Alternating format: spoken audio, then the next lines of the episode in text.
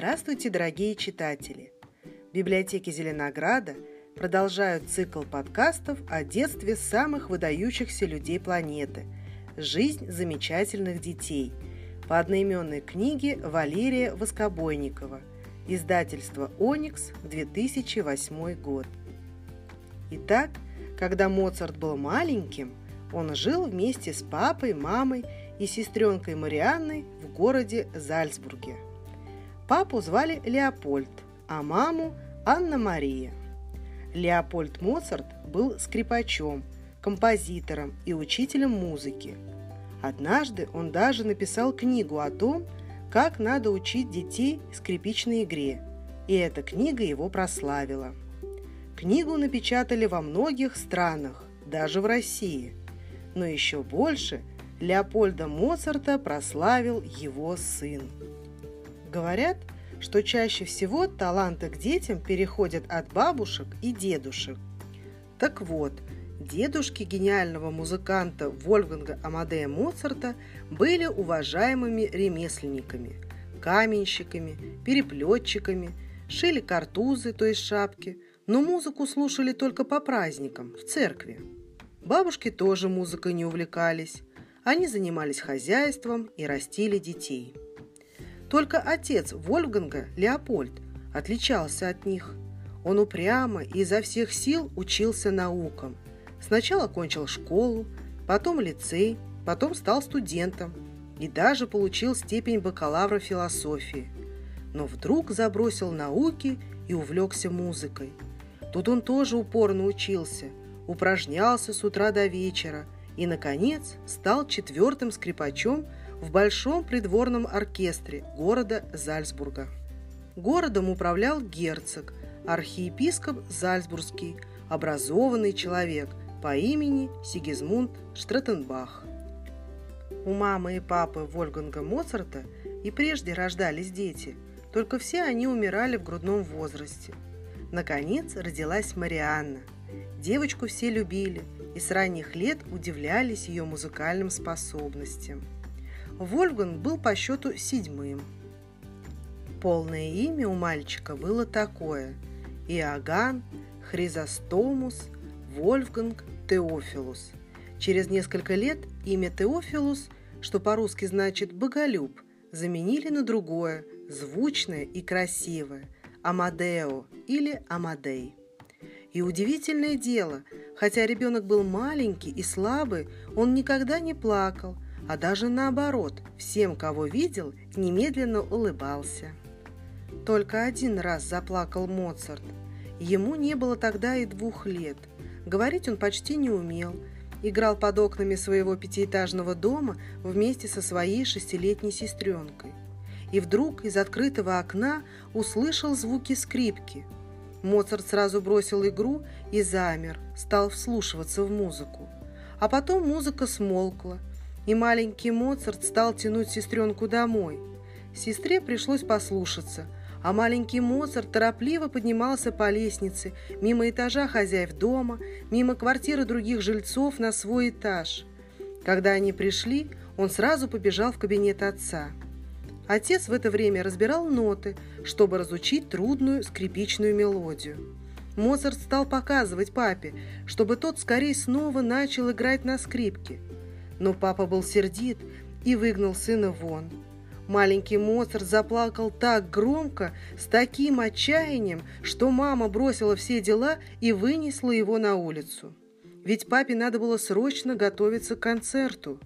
Едва мама вынесла маленького Моцарта на улицу, как из окна снова полилась музыка, и ее сыночек, который пока еще почти не умел говорить, сразу замолчал и радостно поднял к окну лицо.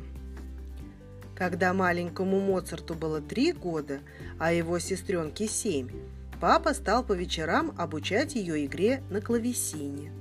Фортепиано, рояль, пианино изобретут позже, а в те времена люди исполняли мелодии на клавесине. Маленький Моцарт незаметно пробирался в комнату во время урока, тихо садился в дальнем углу и внимательно все слушал. К тому времени папу уже повысили. он стал называться придворным композитором и вторым скрипачом. В результате и денег, и свободного времени у него стало больше, потому он начал заниматься с дочкой. Однажды родители ушли в гости, и дети остались одни.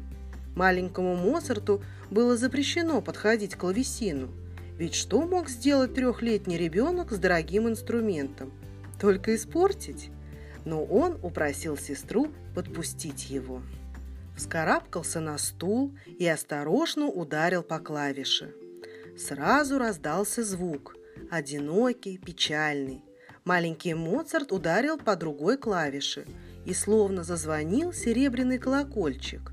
Ударил по третьей, словно упала капля с весенней сосульки – Весь вечер маленький Моцарт ударял по клавишам и внимательно вслушивался в звуки. И когда получались звуки красивые, он радостно смеялся. Если же сочетание звуков выходило никудышное, он сердито морщился. Когда родители вернулись из гостей, они застали семилетнюю дочь спящей на коврике вместе с куклами, а трехлетнего сыночка старательно играющего на клавесине – Папа сначала хотел отругать его, но послушал музыку, которая получалась у маленького Моцарта, и, удивленно покачав головой, незаметно вышел. «Хочешь учиться музыке?» – спросил на другой день папа. «Очень хочу», – ответил маленький Моцарт.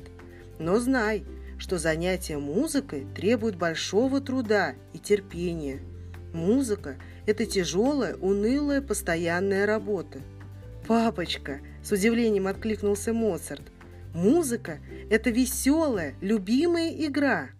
«Посмотрим, что ты скажешь после третьего урока», – отозвался отец. К удивлению папы, маленький Моцарт уже на первом уроке запомнил то, чему папа собирался учить его неделю. Папа показывал ему минуэты, на которые сам тратил месяцы, чтобы их разучить а маленький Моцарт мог прекрасно исполнить их уже через полчаса. А когда заканчивался урок, маленький Моцарт продолжал играть на клавесине мелодии, которые он слышал в храме, на улице, в гостях. Папе очень хотелось похвастаться своим замечательным сыном перед друзьями-музыкантами, и он пригласил в гости весь придворный оркестр – Музыканты расселись в креслах вдоль стен и смотрели на трехлетнего мальчика. Маленький Моцарт взобрался на стул. Чтобы ему было удобнее сидеть, на стул подложили жесткую подушку. А дальше зазвучала музыка.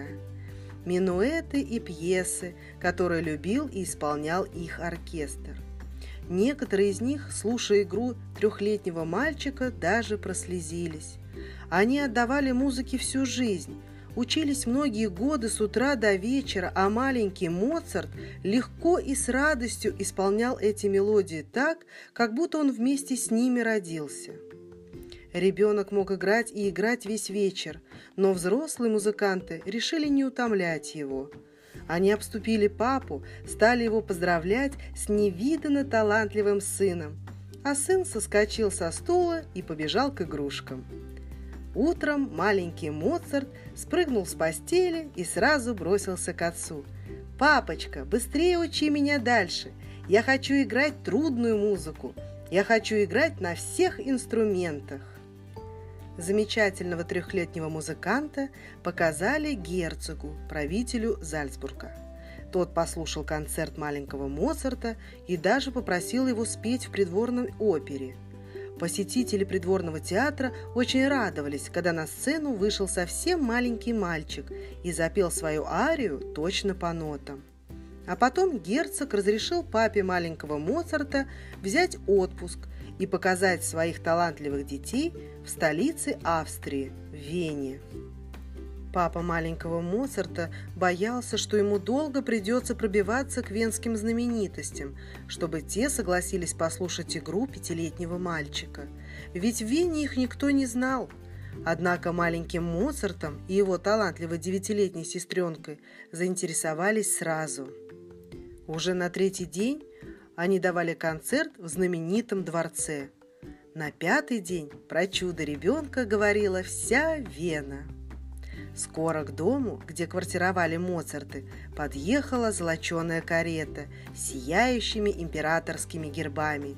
Из нее вышел лакей в расшитой золотом одежде.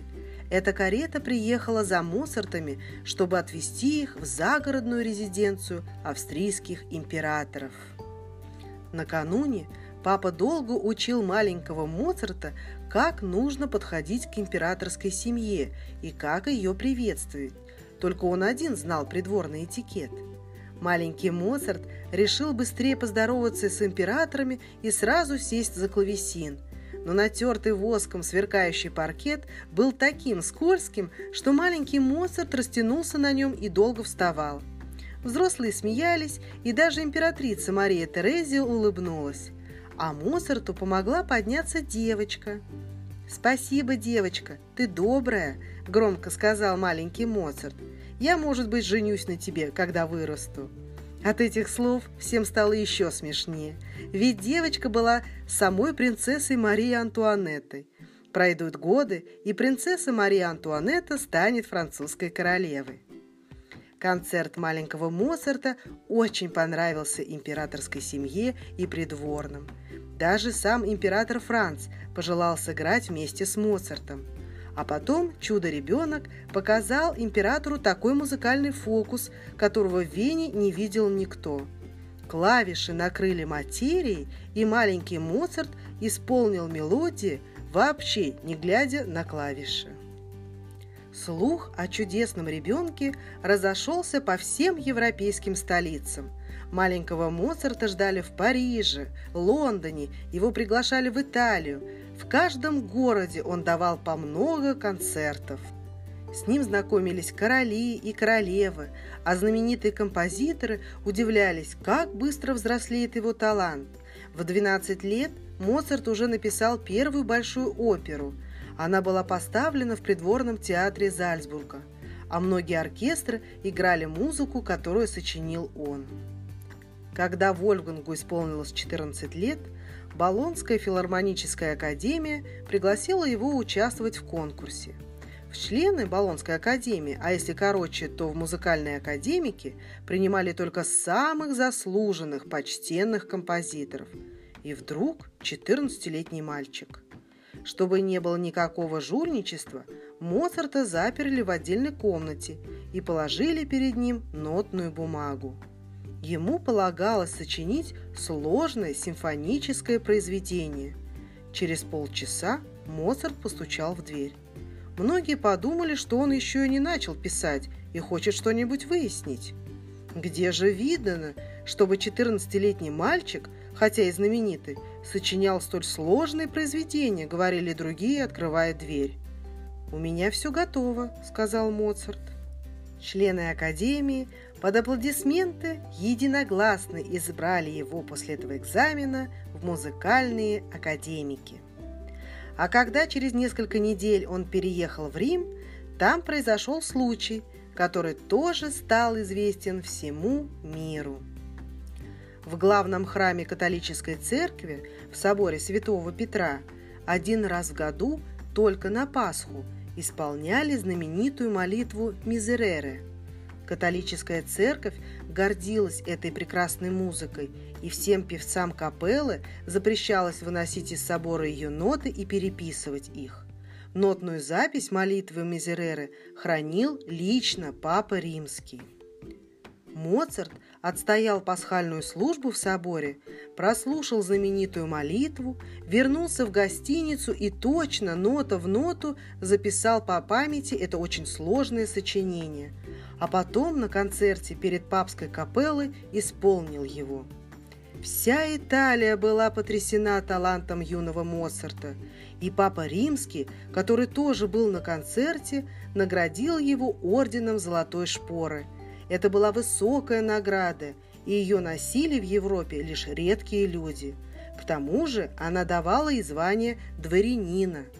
Так, в 14 лет юный Моцарт за несколько недель стал академиком, благородным кавалером ордена и дворянином. Гениальный композитор Вольфганг Амадей Моцарт прожил всего 35 лет – И хотя после смерти его прошло уже два века, в каждом городе любой страны мира, где есть музыкальная школа, консерватория, филармония, звучит его прекрасная светлая музыка. Он создал для нас скрипичные сонаты и концерты, оперы, серенады, симфонии и мессы. А в городах Вена и Зальцбург были созданы музеи, где рассказывается о жизни одного из величайших композиторов мира. Дорогие друзья, читайте, узнавайте новое, делитесь впечатлениями. Искренне ваши библиотеки Зеленограда.